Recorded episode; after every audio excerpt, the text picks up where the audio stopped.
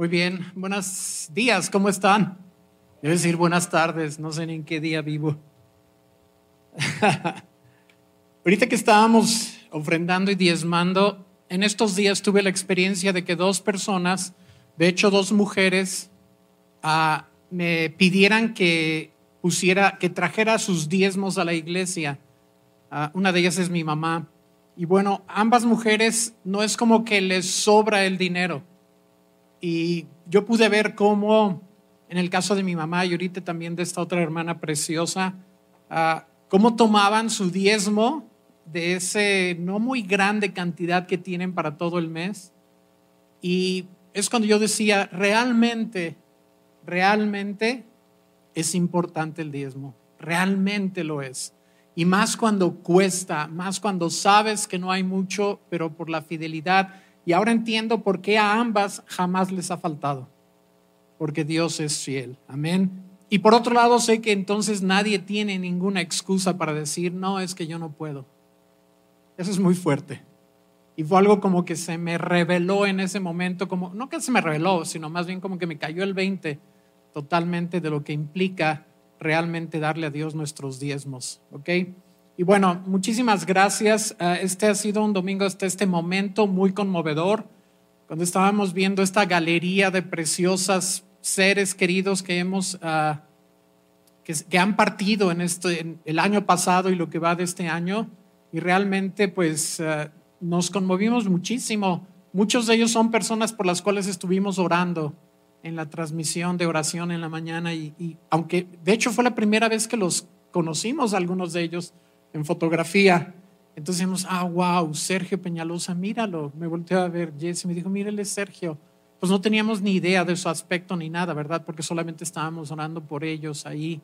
Y bueno, ah, fue muy, muy conmovedor y, y qué bueno que pudimos honrarlos. Y yo espero que nadie, una de las neurosis que traíamos esta semana es que alguien nos hubiera mandado su foto y que no hubiera aparecido. Si sucedió, si alguien aquí envió su fotografía y no apareció ahí, por favor busquen a Moni y podemos todavía hacer algo para el siguiente servicio. Yo doy gracias a Dios por el, personal de producción que han estado trabajando y aunque se puso una fecha límite, pues se pasó por encima de la fecha límite y, y han estado trabajando hasta hace ratito para poder honrar a estas personas. Y yo quiero agradecer al equipo de producción. Muchísimas gracias.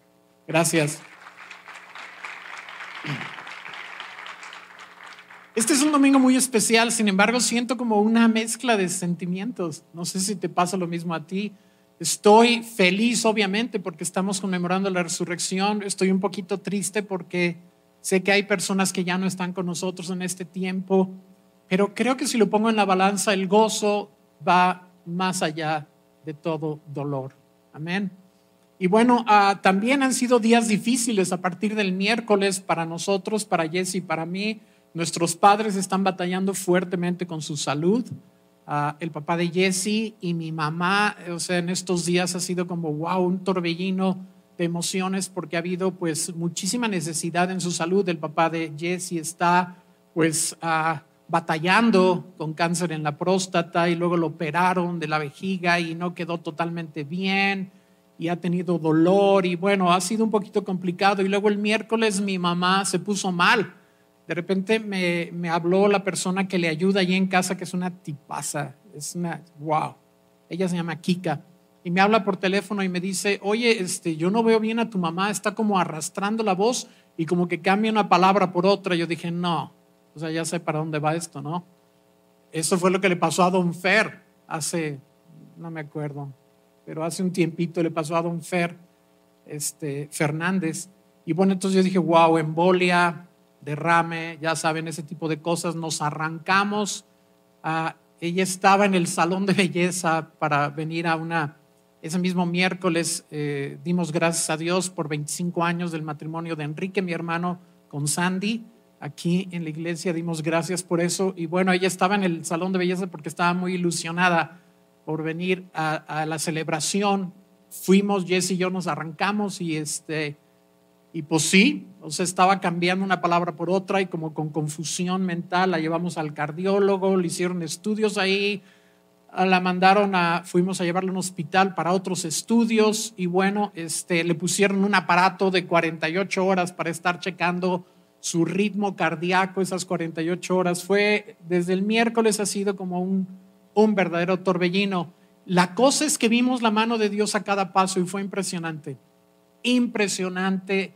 No tengo tiempo de platicarles así en detalle, pero en cada paso, en cada paso Dios nos abría las puertas. Era impresionante, nada se atoró, era como si nos estuvieran esperando en cada lugar. Ah, era impresionante, sobre todo porque el hospital estaba lleno. Y sin embargo llegamos y bueno, tomografía estaba totalmente libre en ese momento. Bueno, cosas así impresionantes, impresionantes. Y toda esa prontitud con la cual el Señor nos permitió responder significó que ella hoy está bien. Bueno, se está recuperando, ¿ok? por la gracia de Dios. Entonces el Señor nos, nos permitió, entonces desde el miércoles yo me quedé en la casa de ellos, estuve ahí con ellos. Ha sido un tiempo extraño porque a la vez que ha sido como muy difícil, ha sido un tiempo increíble de comunión con ellos que no habíamos tenido en años. Y entonces uno se da cuenta de cómo en esas situaciones este, Dios las utiliza para bien, impresionantemente. Entonces yo le doy gracias a Dios. Lo que ella tuvo, fue un evento isquémico ah, aislado o temporal. No le llegó sangre al cerebro, probablemente por un coágulo, un émbolo o algo así. Y este, y bueno, me hizo pensar en otras personas que están batallando. Ya con los estudios resulta que mi mamá trae arritmias y, estamos confiando en que con los medicamentos se va a regularizar su ritmo cardíaco, que no sea necesario que le pongan un marcapaso. Ah, tenemos testimonios en la reunión de oración Estuvimos orando por ah, el hijo de, de Silvia Alejandra Gómez, que desde niño tiene arritmias y en un buen tiempo dejó de presentar esas arritmias. Entonces estamos confiando que Dios está haciendo la obra en él. También pienso en Rodrigo Ramírez, que es el sobrino de Chelita de aquí de IPB, y, que también eh, ya estaban a punto, él es muy joven, creo que tiene 15 años, y lo iban a, ya meter a cirugía para ponerle el marcapaso y cuando llegó y lo examinaron, dijeron, ah, caray, está bien. y entonces cancelaron eh, la, la, cirugía. Entonces yo estoy confiando en ese mismo Dios que está, que está obrando tanto para Juan Carlos como para Rodrigo Ramírez. Y, entonces ha sido un tiempo así de muchísima como crisis y necesidad, pero también de mucho testimonio, de mucho poder de Dios.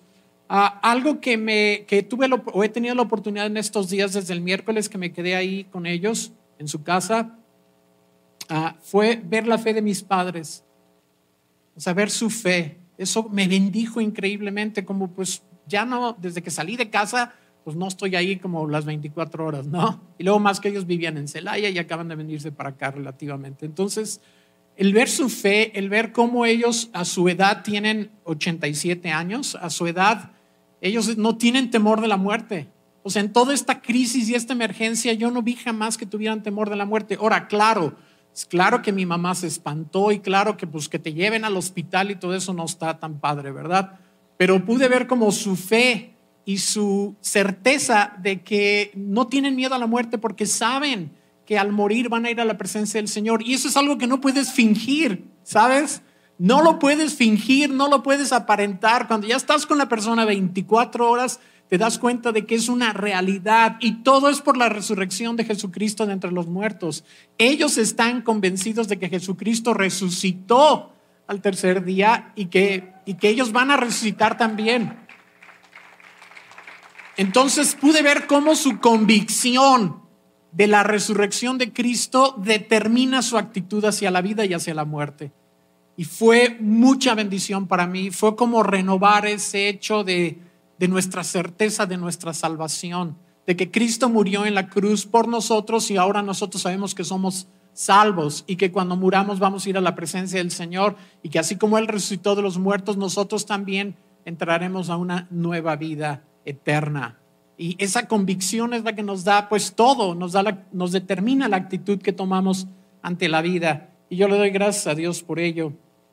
Ah, Pablo, el apóstol Pablo en su capítulo acerca de la resurrección de los muertos, él habla mucho de la resurrección de los muertos, pero tiene todo un capítulo donde él trata el tema que es Primera de Corintios 15, y ahí él trata mucho el asunto de, la resurrección porque está refutando una idea, este, todavía no me pongan la cita, por favor. Pablo está refutando una idea que tenían allí algunas personas en Corinto que decían que no iba a haber resurrección de los muertos. Había gente, pueden creer, que en la iglesia de Corinto había gente que no creía en la resurrección de los muertos, que creían que cuando uno muere, que es como aniquilado, desaparece, deja de existir y es completamente aniquilado. Y algunas de las personas en Corinto creían eso. Y bueno, hoy no es nada raro. Yo creo que la mayoría de la gente que pudiéramos llamar educada cree lo mismo. O sea, no creen en una resurrección de los muertos, creen que cuando morimos ahí se acabó todo, que somos aniquilados, que dejamos de existir y eso colorea su vida, ¿sabes? Eso colorea, ellos no esperan como que después de esta vida le van a tener que dar cuentas a nadie, por supuesto que no. Entonces viven así, viven como quien no va a dar cuentas a nadie, como que esto es lo único que hay y aprovechalo y si puedes aprovecharte de los demás para tu ventaja, pues mejor. No digo que todos los que no creen en la resurrección hagan eso. Hay gente decente también. Pero es yo creo lo más común hoy en día. La gente no cree que hay una vida después de esta. No lo cree. La mayoría de la gente que pudiéramos llamar educada, con algún tipo de educación, sobre todo, no lo creen. Y hoy eso es muy común. Pero ahí en Corinto había estas personas que desde aquel entonces no creían que hubiera algo después de esta vida y bueno, a Pablo les escribe, y voy a leer solamente tres versículos de ese largo capítulo, tiene, no sé, cincuenta y tantos versículos, y voy a leer nada más tres, tres versículos donde Pablo dice, ahora sí, si me hacen favor, donde Pablo dice, si no hay resurrección de los muertos, entonces Cristo no ha resucitado. O sea, Cristo no resucitó si no hay vida después de esta vida. Y si Cristo no ha resucitado, entonces la fe de ustedes es inútil y todavía son culpables de sus pecados. Qué fuerte, ¿no? Porque nosotros estamos aquí eh, tranquilos en la vida porque sabemos que Jesucristo se ocupó de nuestros pecados. Nosotros estamos convencidos de que no vamos a toparnos con nuestros pecados cuando muramos, porque Jesucristo los pagó. Dice aquí que si Jesucristo no se levantó de los muertos, pues aún estamos con todos nuestros pecados encima que es una cosa que me aterra pensar que pudiera ser cierto, que todavía tuviéramos todos nuestros pecados encima porque Jesucristo no los pagó, no murió y resucitó. explico? Y dice el versículo 18, en ese caso, todos los que murieron creyendo en Cristo están perdidos. Y si nuestra esperanza en Cristo es solo para esta vida, somos los más dignos de lástima de todo el mundo. Eso dice Primera de Corintios 15, 16 al 19 en la nueva traducción viviente. Dice el 19, y si nuestra esperanza en Cristo es solo para esta vida, somos los más dignos de lástima de todo el mundo. Me gusta cómo lo dice la versión, la palabra. La Biblia, la palabra dice, si todo cuanto esperamos de Cristo se limita a esta vida, somos las personas más dignas de lástima. Si todo cuanto esperamos de Cristo se limita a esta vida, somos las personas más dignas de lástima. Sin embargo, yo quiero hacer algo muy loco, yo quiero contradecir eso. ¿Ok? Yo podría armar un buen caso para alegarle a Pablo que esperar cosas de Cristo únicamente para esta vida sería más que suficiente. ¿Ok? Como que, pues, ¿qué más quieres? Si Cristo cubre todo lo que tú necesitas en esta vida y si tú recibes todo de Cristo en esta vida, pues, ¿qué más quieres, no? Voy a hacerla de abogado del diablo, ¿no? Voy a, voy a contradecir a Pablo aquí, voy a decir, caray, o sea, el tener a Cristo y recibir de Cristo durante toda esta vida, pues debería de ser suficiente. ¿Qué más quieres? ¿No? Y yo diría, pregúntenle a Juan, al, ciego de Juan 9. Ese hombre nació ciego. Jesucristo recibió de Cristo, Jesucristo lo sanó y, le, y le quitó su ceguera y volvió a ver. O sea, díganme si eso no es como, wow, suficiente, ¿no? Ah, pregúntenle a los leprosos de Lucas 17, eran 10 y a los 10 Jesucristo los sanó. Entonces díganme si no es suficiente recibir de Cristo para esta vida. Ya estaban contados como muertos y, Jesucristo los sanó. Piensen en la viuda de Naín que perdió a su hijo y lo estaba llevando a sepultar cuando Jesucristo se topa con ellos y lo resucita. Y esa viuda te va a decir, pues, ¿qué más quieres? ¿Qué más puedo pedir? O sea, eh, esperar en Cristo en esta vida me parece más que suficiente. Ya lo que pase después, bueno, como quiera. ¿Sabes? Y sí podríamos como tratar de hacer un caso para probar eso. Eh, pregúntenle a, a una mujer que se llama Laura Velasco. Ella es la esposa del pastor Héctor López de la iglesia en Tlaquepaque, de Palabra de Vida en Tlaquepaque. Laura Velasco hace más de un mes nos llamó y nos dijo, fui al doctor, el doctor me encontró en mi seno una, una tumoración y él está 80% seguro de que es maligno y me mandó a hacer una biopsia. Y entonces le hicieron una biopsia y la tuvieron así más de un mes. Creo que cuando hablamos con él fue el primero de marzo, le dijeron, le van a dar los resultados el 31 de marzo. Entonces la tuvieron un mes entero a ella y a nosotros clamando cada mañana y cada noche. Clamando, clamando, clamando y luchando con ese 20% contra ese 80%. ¿Te ha pasado? Cuando estás hablando de probabilidades y posibilidades, estábamos parados en ese 20%, o sea, haciéndolo grande, ¿sabes? Empujando las barreras de ese 20% y viendo el 80% y diciendo, híjole, está, está grueso, ¿no? Y bueno, pregúntale, el 31 le dieron los resultados y fueron negativos para malignidad. Así que su esposo, Héctor López y sus hijos David y Joel pues están danzando de alegría. Y el doctor como le dijo, le dijo a ella, pues la verdad no lo celebren porque no sabemos qué puede pasar más adelante. No lo celebren. O sea, digo, que, ah, qué sobrio el hombre, pero pues ¿cómo que no lo celebren? Claro que lo, bueno, fiestón loco, ¿no? Pero entiendo la posición de los médicos, ¿no? Su cautela.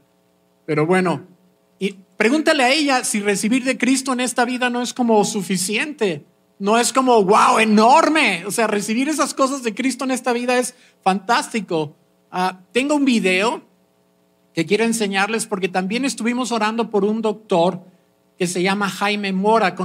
estuvimos orando creo que desde el 2 de febrero, estamos a 4 de abril.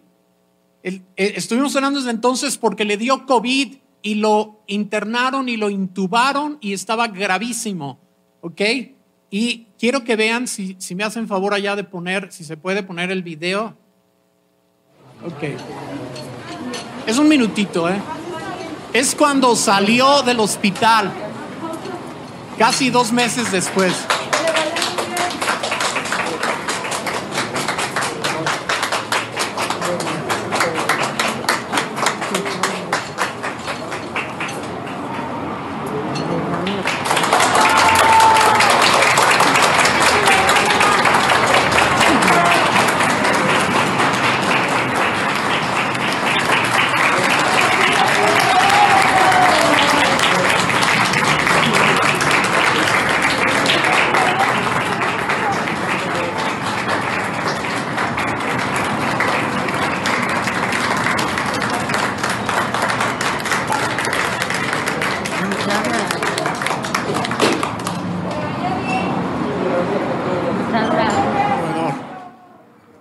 Si las cosas que Jesucristo hace para nosotros en esta vida no son impactantes. Díganme si no. Estuvimos orando, sí, creo que empezamos a orar por él el 2 de febrero. Celiana nos pasó esta, esta petición y estuvimos orando por él y esto creo que lo recibí por ahí del 31, 30, 31 de marzo, lo acabo de recibir. Estuvo todo ese tiempo él ahí intubado. Díganme si no es como para celebrar y decir todo lo que podemos tener en Cristo. Amén. ¿No es cierto? Eh, piensen en todas las personas por las que estamos orando en la transmisión de oración matutina. Los lunes, los miércoles y los viernes y la cantidad de testimonios que tenemos. Pregúntenle si no es suficiente a estas personas haber recibido un milagro tan grande de Cristo. Pregúntenle a Héctor Benítez estuvo gravísimo, gravísimo, intubado, ahí hospitalizado, boca abajo, ah, ya ah, había hablado con su familia, pues diciendo ya, este, no dejen que me intuben y como ya despidiéndose. Pregúntenle a Maru, la prima de Memo Abreu, que estaba también gravísima y el Señor la sanó. a Rodolfo Zavala, al doctor Heriberto Pinto, a la doctora Gaudelia Mejía, estoy hablando de gente de nuestra lista de oración, a Manuel Padilla, el esposo de Chelita, a Roberto Covarrubias, Alejandra Nuño, José Luis Leal, Gerardo Aguilar, a Toñis, a Diana Salinas, a Rafael Gómez Flores, a Alma Suárez, a César Merizalde, a Jacobo César Guizar, José Jaime Campos García, a César Díaz, a Juan Maldonado Martínez, a Benjamín Cárdenas, al profesor Benjamín, a la familia Espinosa Menchaca, todos, a la familia Ayala Martínez, todos, y a toda la familia Bobadilla Morales, para mencionar solamente a algunos y solamente los que Dios ha sanado de COVID, que han estado muy graves. No estoy hablando de casos más o menos leves como el mío de COVID, estoy hablando de casos muy graves donde gente, los médicos se sorprendieron. Entonces, imagínense como que decir a la ligera que esperar en Cristo nomás para esta vida no sirve de nada, pues ¿cómo? Es enorme, es grandísimo. ¿Sí me explico? Ahora pregúntenle a Lázaro. Pregúntenle a Lázaro si, si el esperar en Cristo únicamente en esta vida no es suficiente. El Señor lo resucitó. Si yo hubiera sido Lázaro, yo le hubiera dicho a Jesús, oye Señor, mantente en contacto por si se me vuelve a ofrecer. Y así me vas llevando hasta los 90 o los 100 o pasando de los 90. No te me alejes mucho porque, como dicen los médicos, no hay que ser cautelosos. O sea, te libraste esta vez, pero la próxima vez, quién sabe. ¿Sí me explico? O sea, Señor, no te me vayas. Eso fue lo que le dijeron básicamente. ¿Se acuerdan de cuando Jesucristo alimentó a cinco mil familias? En Juan capítulo 6, básicamente estas cinco mil familias fueron con Jesús. Bueno, no sé si todos, pero se lo encontraron en Capernaum. Él los había alimentado del otro lado del lago. Son cinco mil familias. ¿sí? ¿Se acuerdan que los alimentó con, eran cinco panes y dos peces? ¿Se acuerdan? Bueno, pues llegaron con Jesús y básicamente le dijeron, híjole, eso de los panes estuvo increíble, que se repita todos los días. Y Jesús, sí, cómo no, chucha. Pero Jesús le respondió algo que en esencia, ese capítulo también es larguísimo, estoy escogiendo puros y no lo voy a leer. Pero ese capítulo tiene sesenta y tantos versículos, es de los capítulos, tal vez sea el más largo de los evangelios, pero bueno. Jesús básicamente en esos tantos versículos lo que les dice, básicamente es, yo podría alimentarlos toda la vida. Si Moisés pudo, yo más. Pero si no los alimento para la vida eterna, de nada servirá en este fugaz instante lo que yo haga por ustedes. Librarla en esta vida no es ni remotamente suficiente. Ese es básicamente el mensaje de Jesús. Entonces no puedo contradecir a Pablo realmente, ¿verdad? Porque Jesucristo básicamente les dijo, si yo las alimento todos los días de su vida hasta que mueran, todos los días ya no tienen que trabajar. Moisés lo hizo por 40 años. Si yo lo hago con ustedes, pues qué padre. Solo que no se trata nada más de librarla en esta vida. No se trata nada más de recibir en esta vida. Ese es el problema. Jesús traía una carga mucho más grande. Decía, yo tengo que alimentarlos para la otra vida. Y todo ese mensaje tiene ese, ese es el tema, los quiero alimentar para la otra vida, que por cierto ellos malentendieron totalmente y pensaron que estaba hablando de canibalismo. Y lo dejaron, todos menos los doce discípulos, ya tenía cinco mil familias en su iglesia, ya era una mega iglesia. Y todos lo dejaron y volvió a tener un grupito en casa de doce. Y a, él, a una de esos les dijo, ¿y ustedes se quieren ir también? Y Pedro dijo, no, no, ¿cómo crees? ¿A dónde iríamos? Solo tú tienes palabras de vida, quiere decir que captó el mensaje. Entonces Jesucristo dijo, si yo no los alimento, si yo no soy su, su, alimento para la eternidad, lo que pueda pasar en esta vida, librarla en esta vida, no sirve de nada porque viene la otra vida y esa es eterna. ¿Me estoy explicando? La vida continúa después de la muerte aunque mucha gente no lo crea, el espíritu de los seres humanos es inmortal y necesitamos librarla en la otra vida, en esta como quiera, pero en la otra es donde necesitamos librarla, porque es eterna. Podemos vivir una vida aquí llena de quebranto y de dolor, pero si tenemos asegurada la vida eterna, pues realmente, como dijo Pablo, este ligero sufrimiento temporal, un cuate que se aventó segunda, segunda de Corintios, donde es un catálogo de cosas que le, horribles que le pasaron, este, naufragios, golpizas, eh, cárceles. Eh, tres veces lo golpearon con varas. Y dice, esta ligera tribulación momentánea.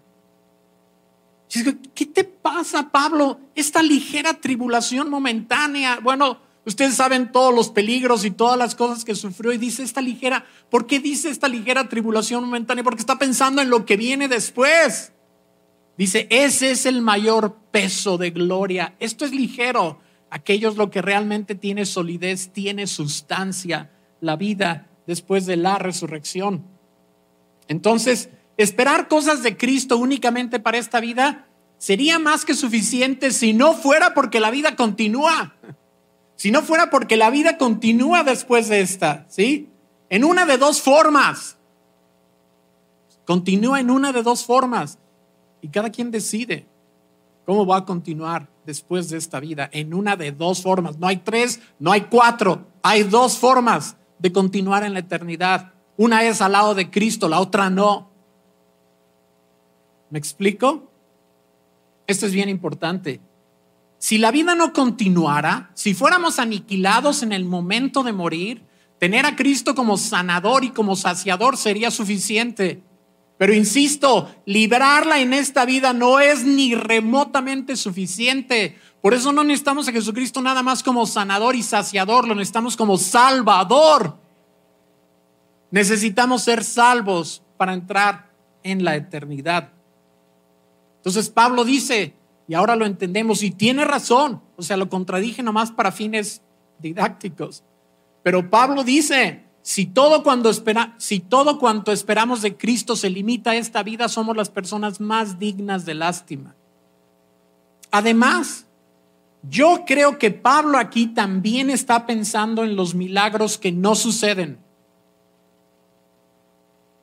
Yo creo que Pablo también está esperando en los milagros que no suceden, cuando la provisión no llega, cuando la sanidad no se realiza, como acabamos de verlo ilustrado dramáticamente en esta galería de seres queridos preciosos y hermosos, ¿sí?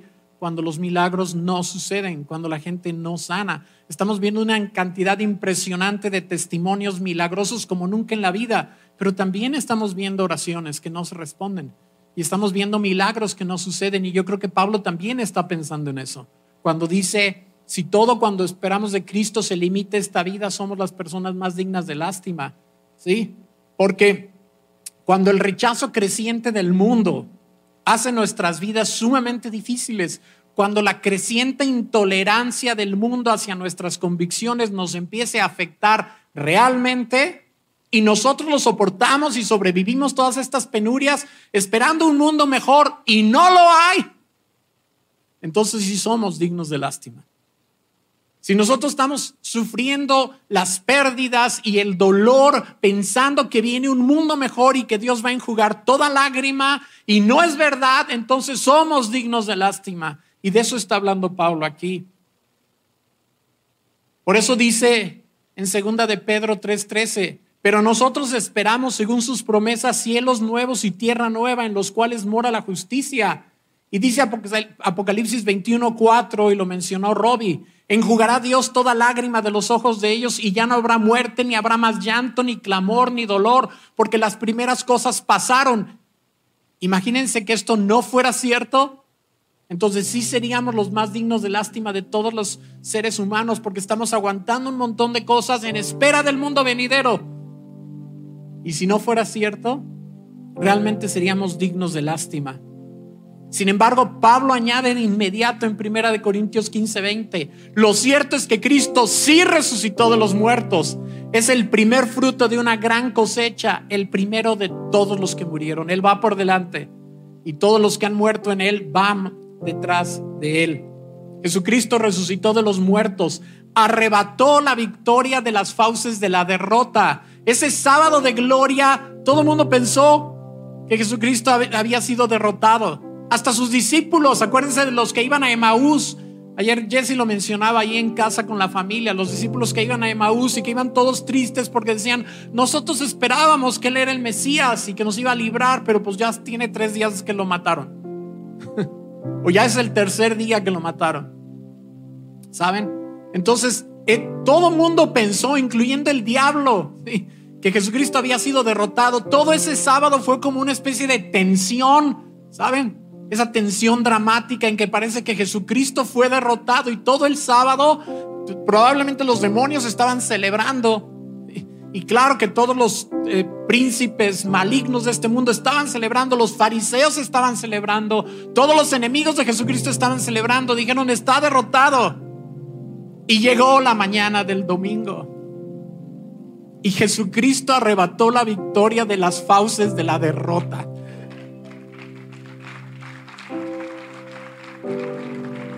Y rápidamente quiero decirles tres cosas que se derivan de esto, muy rápidamente, ya para cerrar. Tres cosas prácticas que se derivan de esto. Hay muchas, pero yo quiero mencionar tres. Número uno, obviamente, la resurrección de Jesucristo es garantía de nuestra resurrección. Porque si Él se levantó de los, de los muertos, nosotros también. Porque estamos en Él. Pues número uno, obviamente, ah, esta consecuencia práctica es la garantía de nuestra resurrección. Lo que les platicaba que veo en mis padres, aun cuando están enfrentando peligros de salud y ellos están tranquilos porque saben que su resurrección en Cristo está garantizada. Número dos, la promesa de contar con la increíble grandeza del poder sobrenatural de Dios en nuestras vidas. Por la resurrección, porque Pablo dice, no tengo esta cita ahí, pero Pablo dice en Efesios 1, 19 y 20, Pido que Dios les abra la mente para que vean lo grande que es el poder que Dios da a los que creen en Él. Fíjense, Pablo oraba por nosotros para que Dios abra nuestra mente, para que podamos ver lo grande que es el poder que Dios da a los que creen en Él. Es el mismo gran poder con el que Dios resucitó a Cristo de entre los muertos y le dio el derecho de sentarse a su derecha en el cielo. Es el mismo poder que resucitó a Cristo, ese poder es para ustedes que creen en Él en esta vida. Ese poder para realizar milagros, ese poder para seguir creyendo a pesar de que todo parece perdido, ese poder para seguir creyendo a pesar de que a veces algunas oraciones no son respondidas dolorosamente, ese poder sobrenatural para seguir esperando que Dios siga siendo cosas sobrenaturales en nuestras vidas. Es lo número dos que se deriva de la resurrección de Cristo. Es el mismo gran poder, dice, con el que Dios resucitó a Cristo de entre los muertos. El poder que está a disposición de nuestra fe. Si nosotros creemos, tenemos a nuestra disposición ese gran poder que levantó a Cristo de los muertos. Y número tres, la resurrección es la metáfora más inspiradora que existe para cada experiencia de renovación en nuestras vidas. La resurrección de Cristo es la metáfora más inspiradora que existe para cada experiencia de renovación en nuestras vidas. Porque muchas veces en esta vida morimos y resucitamos. Aparte de la resurrección que vamos a tener literal. Muchas veces en esta vida con, las pérdidas, con el dolor, con la gente que partió, la gente que vimos hace ratito, muchos de nosotros morimos con ellos y resucitamos como personas nuevas. Y muchas veces en la vida el Señor nos lleva a procesos de muerte, donde somos transformados, donde tenemos que renunciar de la manera más radical. Y ya no digamos renunciar a cosas, eso no tiene chiste. Renunciar a personas y dejarlas ir. Y si te ha pasado, sabes que es morirte, es morirte junto con la persona que partió y resucitas por el poder de Dios y sabes que estás iniciando una nueva etapa de tu vida con un nuevo poder sobrenatural y que estás no solamente sobreviviendo, sino teniendo victoria en medio del dolor y de la pérdida, porque estás resucitando espiritualmente. Entonces la resurrección también nos inspira para cada momento de la vida en que renacemos. Después de una experiencia de quebranto demasiado dolorosa para ponerla en palabras. Y tiene muchísimas, muchísimas derivaciones la resurrección de Cristo, pero quiero mencionar esas tres. Así que hoy que estamos celebrando la resurrección del Señor Jesucristo, es un tiempo de alegrarnos y de llenarnos de esperanza. Y si tú no le has entregado tu vida a Cristo, yo quiero invitarte que lo hagas el día de hoy. Jesucristo murió en la cruz por tus pecados. Él tomó tu lugar en esa cruz. Él murió en tu cruz Tú eras digno de esa cruz, tú eras digno de esa muerte, tú eras digno de condenación, tú eras digno de ir a parar la eternidad lejos de Cristo en el infierno, pero el Señor Jesucristo te interceptó y murió en tu lugar en esa cruz. Él llevó tus pecados. Pablo dice que si no hubiera habido resurrección todavía los traeríamos a cuestas, pero como si hubo resurrección nuestros pecados ya no los traemos a cuestas. Jesucristo los llevó a cuestas en la cruz. Jesucristo fue a la cruz y llevó todos nuestros pecados y los expió, pagó por ellos. Y nosotros ahora recibimos la salvación y no por nuestras obras ni méritos. Si nosotros creemos que Jesucristo nos sustituyó en la cruz, la salvación es por fe solamente. Así que si tú no has recibido a Cristo en tu corazón el día de hoy, yo te invito a que lo hagas. Vamos a ponernos de pie y aquí o en casa Hoy es un buen día para nacer de nuevo, ¿no creen? Y si tú no le has entregado tu vida a Cristo, si tú medio lo entiendes o lo entiendes, pero no has tomado la decisión, no has tenido la experiencia de decirle a Jesucristo, te entrego mi vida y creo que tú pagaste por mi salvación y ahora me adueño de ella. Y cuando muera voy a ir a tu presencia, no por mis méritos, sino por los tuyos. Si tú puedes creer eso el día de hoy, eres salvo. Si alguien quiere recibir a Cristo en este lugar o allá en sus hogares, yo, te voy a pedir que levantes tu mano. Todos estamos acá concentrados, nadie está viendo a ver quién levanta su mano, pero si tú quieres recibir a Cristo en tu corazón el día de hoy, levanta tu mano.